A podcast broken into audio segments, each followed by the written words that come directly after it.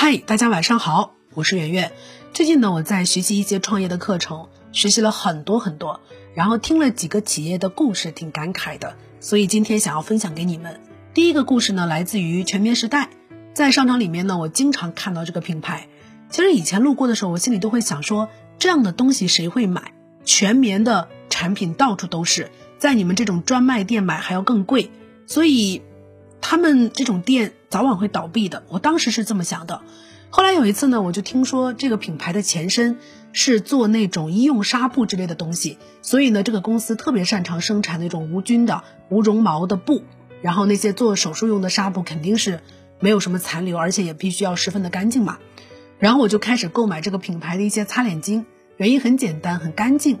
然后再加上呢，他们的创始人特别会推销这个产品。他们说，女人都是花上千元的护肤品，但是呢，却用不卫生的纸巾擦脸，这才是浪费。哎，我当时就觉得，哎，是这个道理哈。所以呢，我就开始花钱去买这个无菌的纸巾。然后这次上课呢，又听这个创始人讲了一些其他的他们品牌的故事，然后对这个品牌的好感度又飙升了。呃，这个创始人就说，他说每年的双十一，其实很多商家都是欺骗性打折。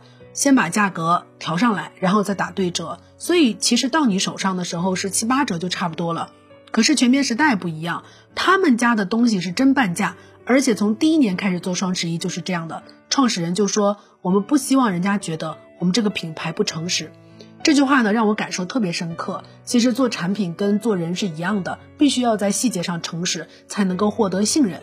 然后我就跟全公司的人说：“我说以后千万不要加打折，你这个课原价是多少就是多少，销售的时候说打折多久就是多久，这样大家才能够更信任这个品牌，才能够无顾虑的去下单。”第二个企业故事呢，它不是一个故事，是一句话啊，来自于郭广昌啊。郭广昌大家知道，复星集团的董事长，他们公司一年赚几百个亿吧，但是他特别的佩服马云，提起马云都是那种很敬佩的语气。他说马云之前跟他说过一句话。他当时就觉得马云特别狂，但后来觉得有道理。马云说：“十年之内能赚钱的事情，不屑于做。”这句话确实够狂的哈。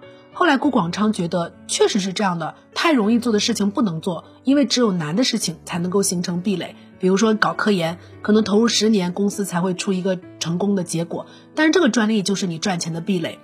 别人都不能用这个赚钱，所以你能够稳定的赚更多的钱。而容易做的事情呢，你能做，别人也能做，当下就能赚的钱呢，你能赚，别人也能赚。最后的结果是大家都不能长久的赚钱。我一下就被这句话点醒了。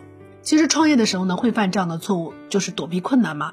比如说一个方案太难了，我们就会觉得不行不行，一定要去看一下哪些方法别人用过了，然后呢，别人用过了，我们才放心的去用啊。我们觉得只要努力就能达到。确实用这样的思维模式去做事情会成功几次，因为如果你能够彻底的去研究别人是怎么做的，然后再去模仿跟超越，这本身就是能够做到的人并不多了。所以能做到这一步的你肯定不错。但是这个思维同样会束缚一个人。如果你只是做了别人会做的事情，你永远都不会成为那个 number one。做人如此，做公司也是这样。所以如果说职场当中有一个难题到了你的面前，你千万不要觉得说这很难呀，凭什么我来做？别人都做不到，凭什么我要做到？所有难题都是机遇。如果你能够解决，而别人不能够解决难题，这就是你的竞争力嘛。第三个感悟很深的故事呢，是关于抖音的啊。抖音的这个创始团队就讲了抖音诞生的故事。大家知道，抖音诞生的时候呢，短视频行业已经是一片红海了。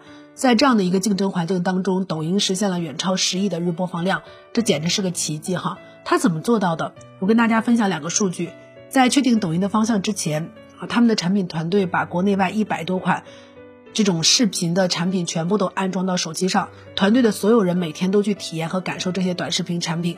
体验完了之后呢，产品团队感觉并没有哪个产品特别好，他们就开始自己想，想了很多抖音的独特的点。还有就是为什么这个产品叫抖音？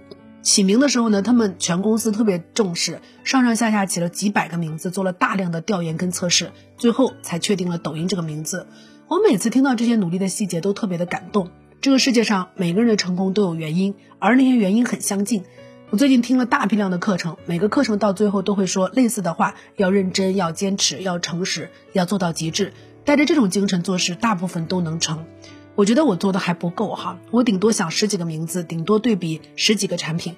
然后我同事就安慰我说：“那是因为我们这个行业竞争本来就少。”其实不是这样的，即便你把国内的产品都研究完了，那国外的呢？我做的还是不够好。不过幸亏通过学习，我知道别人做的有多好。所以呢，即便我们是一个创业公司，但是我们要去对标那些最厉害的公司。我们即便不能够成为 number one，也不会太差。晚安。更多文章可以关注我们的公号“逆流而上”，流就是刘媛媛的刘。